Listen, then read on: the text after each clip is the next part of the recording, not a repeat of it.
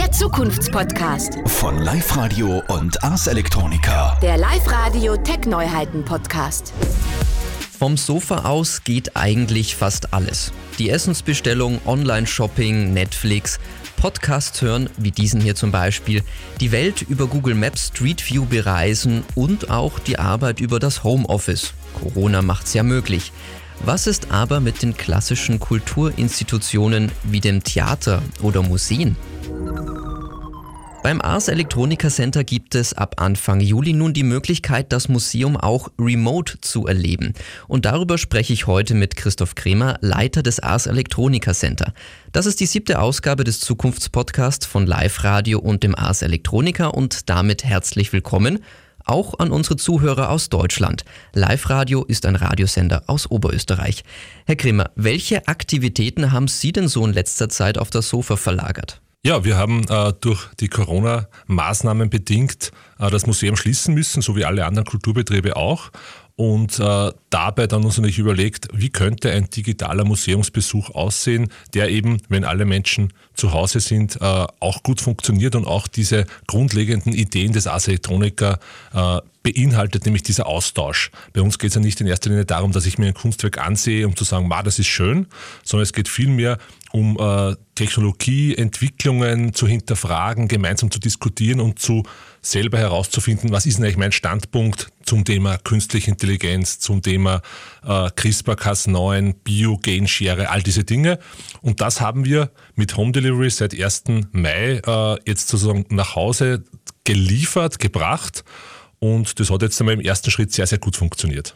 Also wenn Sie von Austausch sprechen, dann meinen Sie jetzt so ähm, das ICQ 2.0 fürs Ars Electronica oder eine Facebook-Gruppe, wo man sich austauschen kann oder wie kann man sich das vorstellen? Ja, wir haben da verschiedene Sachen ausprobiert. Äh, das, der Klassiker ist natürlich sozusagen über Skype, über die äh, Kommentarfunktion auf YouTube, über die Kommentare auf äh, Facebook.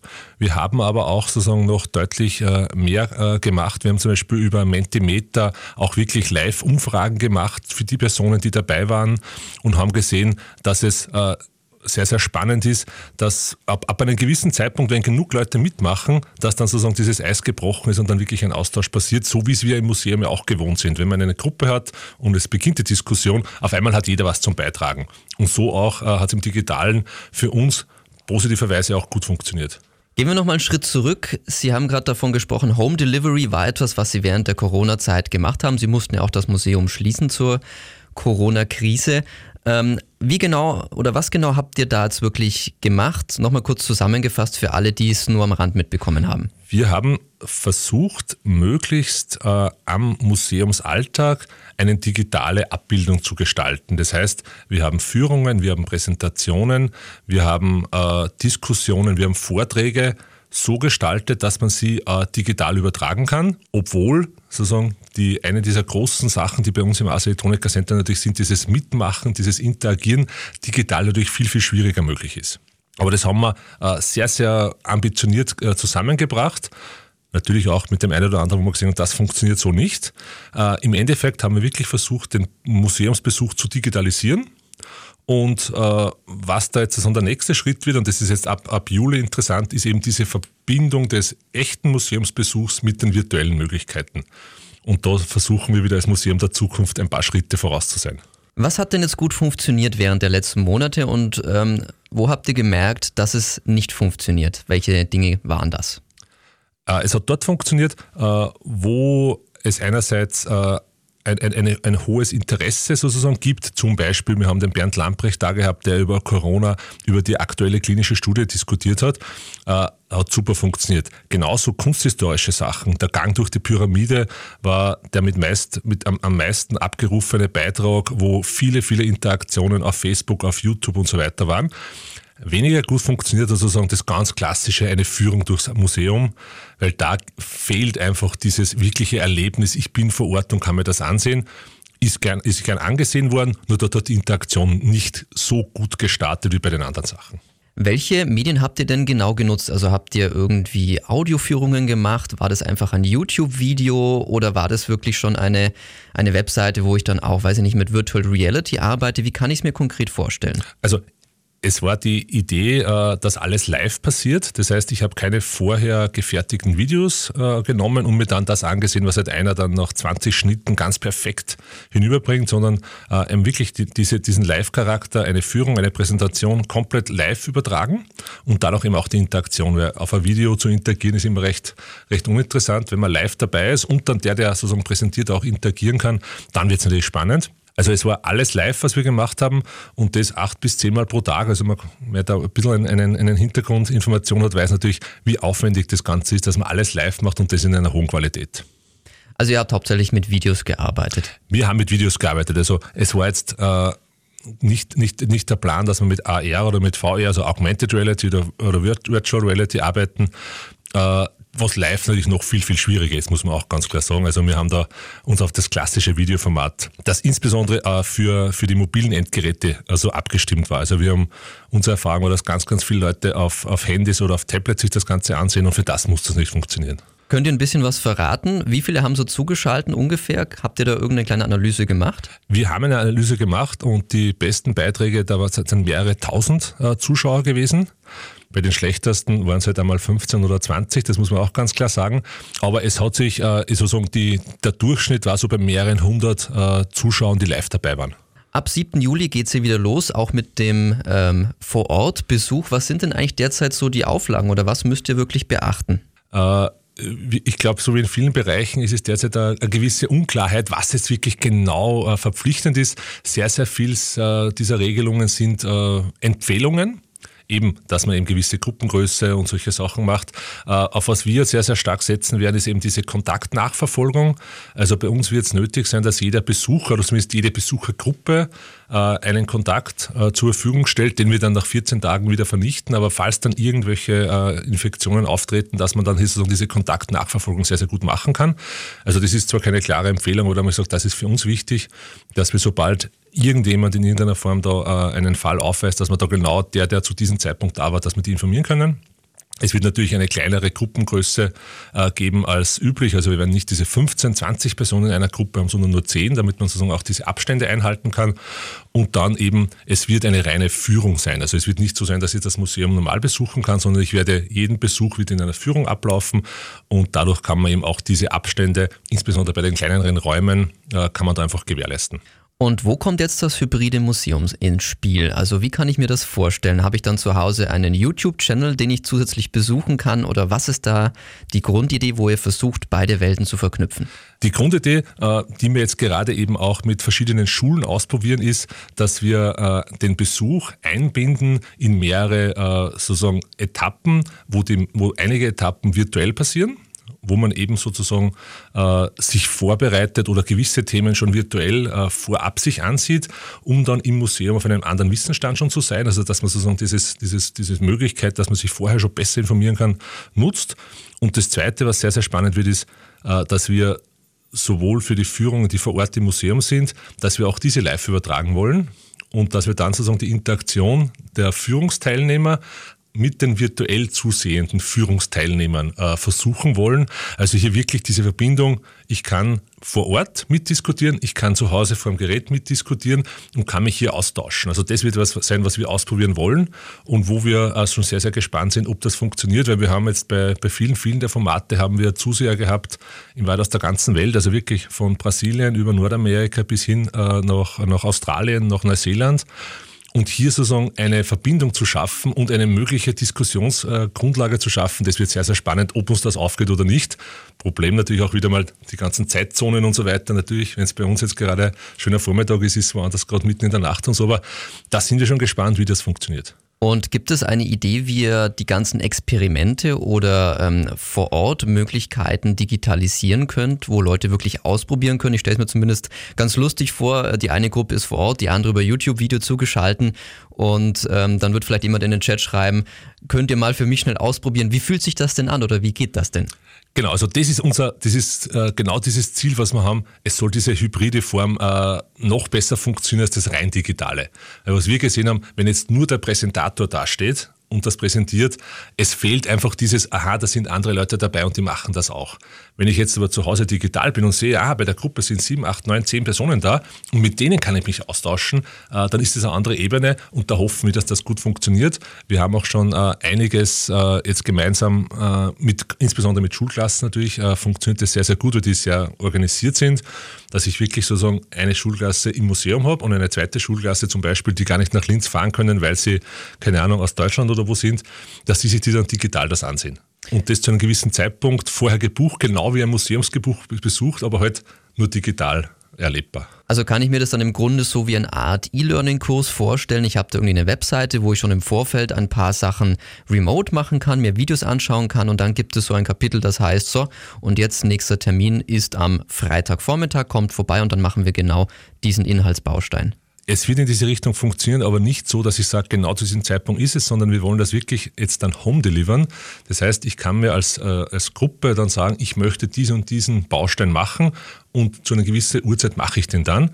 Und wir übertragen das dann zu diesem Uhrzeit live. Also wir machen das sozusagen die other way around. Nicht wir geben die Zeiten vor und dann muss man zu diesem Zeitpunkt zuschalten, sondern zum Beispiel Fachhochschule Wieselburg hat das jetzt vor kurzem gemacht. Die haben gesagt, sie wollen sowas machen, genau zu diesem Zeitpunkt. Die haben gesagt, okay, das machen wir gerne für euch, aber ihr müsst bereit sein, dass wir das dann auch live übertragen und sozusagen mit allen teilen. Da überhaupt kein Problem, hat super funktioniert.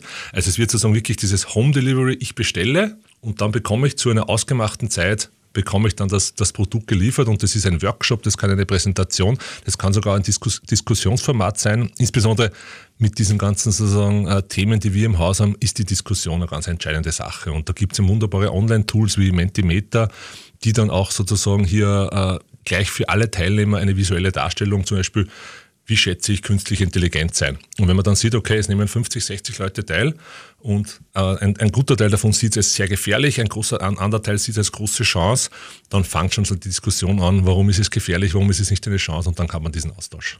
Klingt sehr interessant. Wie kann ich mir aber auch die, die Finanzierung eigentlich vorstellen? Also ich als Museumsbesucher, wenn ich mir überlege, ich würde jetzt gerne mal, keine Ahnung, am Samstag irgendwie mich mit dem Ars Electronica Center beschäftigen. Ähm, Habe ich dann ein Abo, was ich bezahle? Ist es so ein, weiß ich nicht, einmal fünf Euro für so einen Online-Zugang oder wie kann ich mir das vorstellen? Also unsere öffentlichen Home Delivery Angebote sind kostenlos. Erst wenn ich als Gruppe mir einen speziellen Programmpunkt sozusagen buche, dann sind die normalen Kosten, die im Museum auch üblich sind, zu zahlen. Das heißt, man hat dann halt äh, 5 Euro, 7 Euro, 10 Euro pro Person, wo ich dann aber wirklich genau das Angebot zu dem Zeitpunkt bekomme, wo ich es haben will. Also das, was ich selber äh, on demand mache, das muss ich zahlen. Was öffentlich ist, was frei zugänglich ist, ist kostenlos. Finanzierung ist ganz klar ein großes Thema. Äh, bei uns, die meisten Mitarbeiter sind auf Kurzarbeit und in dieser Kurzarbeitphase haben wir eben dieses Ganze entwickelt und sind draufgekommen, natürlich kostet es äh, etwas mehr, als wenn jetzt alle Leute zu Hause wären. Äh, gleichzeitig haben wir jetzt aber auch schon sehr, sehr viele Anfragen von anderen Kulturinstitutionen zu sagen, ihr habt es jetzt gemacht, können wir uns da in irgendeiner Form Consulting oder solche Sachen holen. Und das ist sozusagen wie bei vielen Dingen auch die Idee natürlich aus der Erfahrung von diesem Home Delivery können wir wieder für andere Kulturinstitutionen, für andere Museen, für andere Science Center was gestalten, wofür wir wieder Geld verlangen können. So schließt sich also der Kreis. Hoffentlich. Wenn ich jetzt Interesse habe an so einer Buchung, dann gehe ich einfach auf eure Webseite oder habt ihr da irgendein spezielles Tool gemacht oder wie geht das? Wir sind da äh, überzeugt, dass sozusagen nicht zu viel sogar mal, äh, Komplexität hineingebracht werden soll. Man kann uns ganz normal anrufen, man kann uns ein E-Mail schreiben und dann wird einfach sozusagen hier der Kontakt äh, aufgenommen. Man kann auch jetzt ins Museum gehen, bei der Kassa sich informieren. Also wir sind wieder jetzt sozusagen auf dem Schritt, dass wir relativ normal öffnen, mit eben dieser Ausnahme, dass die ganzen Besuche in Führungsform stattfinden.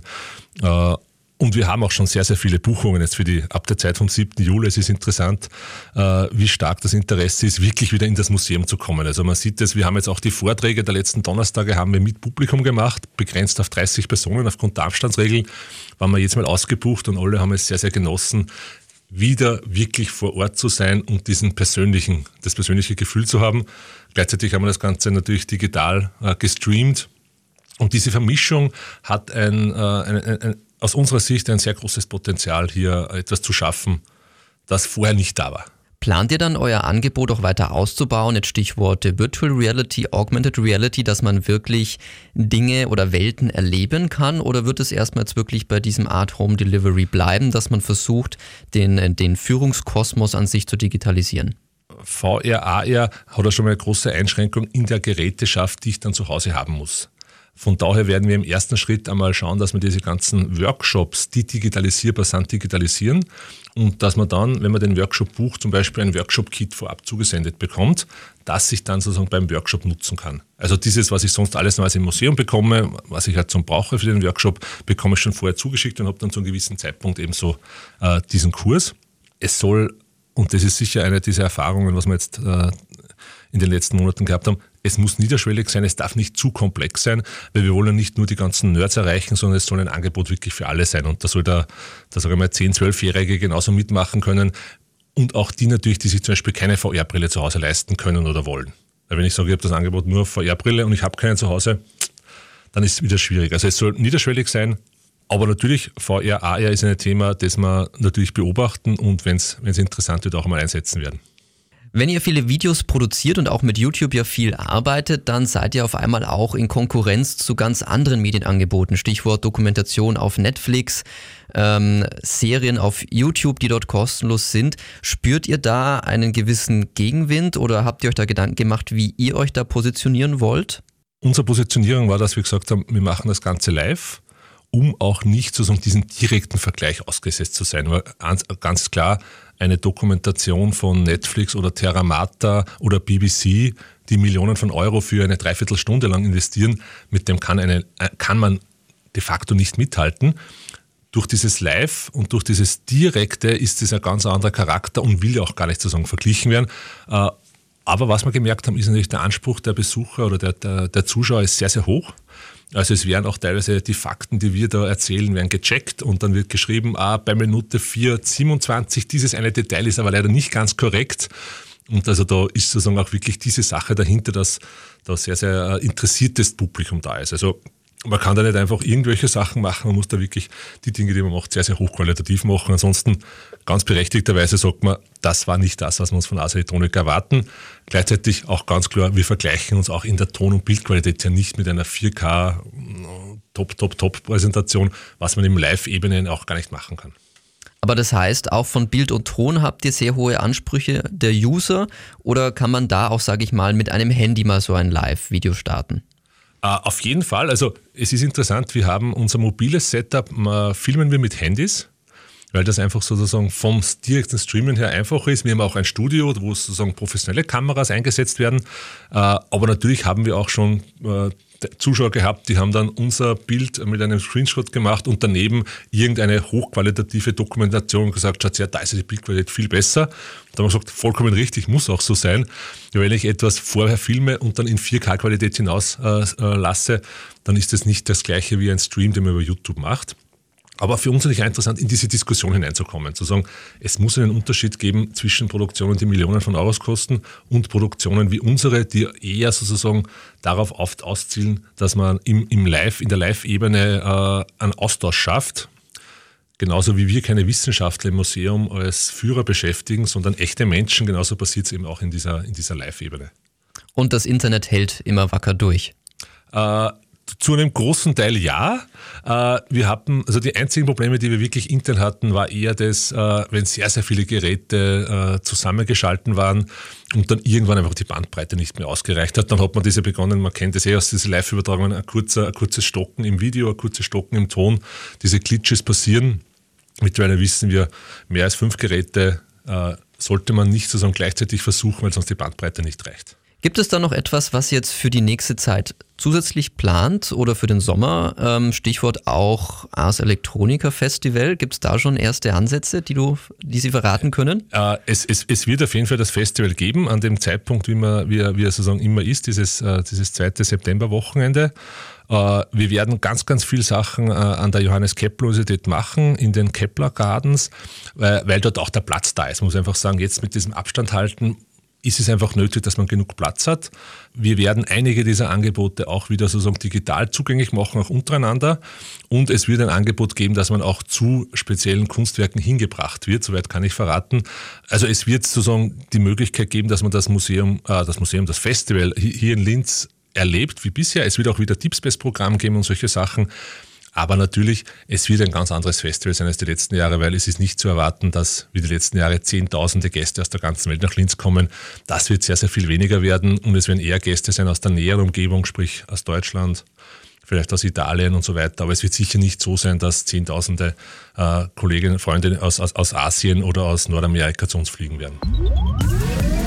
Ab 7. Juli öffnet das Ars Electronica Center wieder mit einem hybriden Museumsbetrieb. Schaut vorbei und lasst euer Feedback da. Das war die siebte Ausgabe des Zukunftspodcasts von Live Radio und dem Ars Electronica. Vielen Dank an Christoph Kremer, Leiter des Ars Electronica Center. Bis zum nächsten Mal. Bleibt gesund. Der Zukunftspodcast. Von Live Radio und Ars Electronica. Der Live-Radio Tech-Neuheiten-Podcast.